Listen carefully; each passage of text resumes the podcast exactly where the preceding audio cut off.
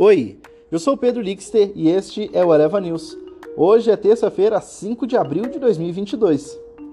Dólar cai para 4,60 e fecha no menor nível em dois anos. Senado começa a agenda intensa na semana de esforço concentrado. Futuros do petróleo sobem durante a sessão asiática. Agência Brasil. Dólar cai para 4,60 e fecha no menor nível em dois anos.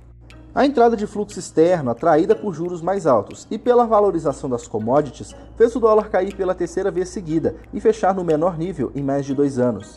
A Bolsa de Valores teve um dia mais tenso com a indecisão sobre o comando da Petrobras e teve leve queda.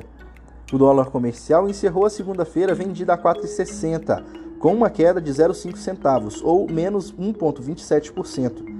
Após abrir próxima da estabilidade, a cotação operou em baixa durante todo o dia, na faixa de 4,60 e 4,62. Agência Brasil. Senado começa agenda intensa na semana de esforço concentrado. Começa nesta terça-feira a primeira semana de esforço concentrado do Senado esse ano. Dessa vez, os senadores vão se debruçar especialmente na apreciação dos nomes de autoridades para diversos órgãos. Serão 19 sabatinas distribuídas por comissões de Relações Exteriores, Infraestrutura, Assuntos Econômicos e Constituição e Justiça. Reuters: Futuros do petróleo sobem durante a sessão asiática. Os futuros do petróleo subiram durante a sessão asiática na terça-feira.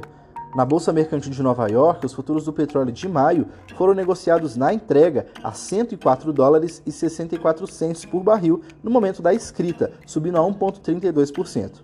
Anteriormente, negociadas na alta da sessão a dólar por barril, o petróleo estava propenso a encontrar um apoio em 96 dólares e 83 centes, a resistência em 107,80 centes. Esse foi o Eleva News. O podcast é publicado de segunda a sexta bem cedinho. Acompanhe a gente na sua plataforma de streaming favorita e não perca os nossos episódios. A produção é de Gabriel Fogliene. A locução e edição de áudio são minhas, Pedro Lixter. Até mais.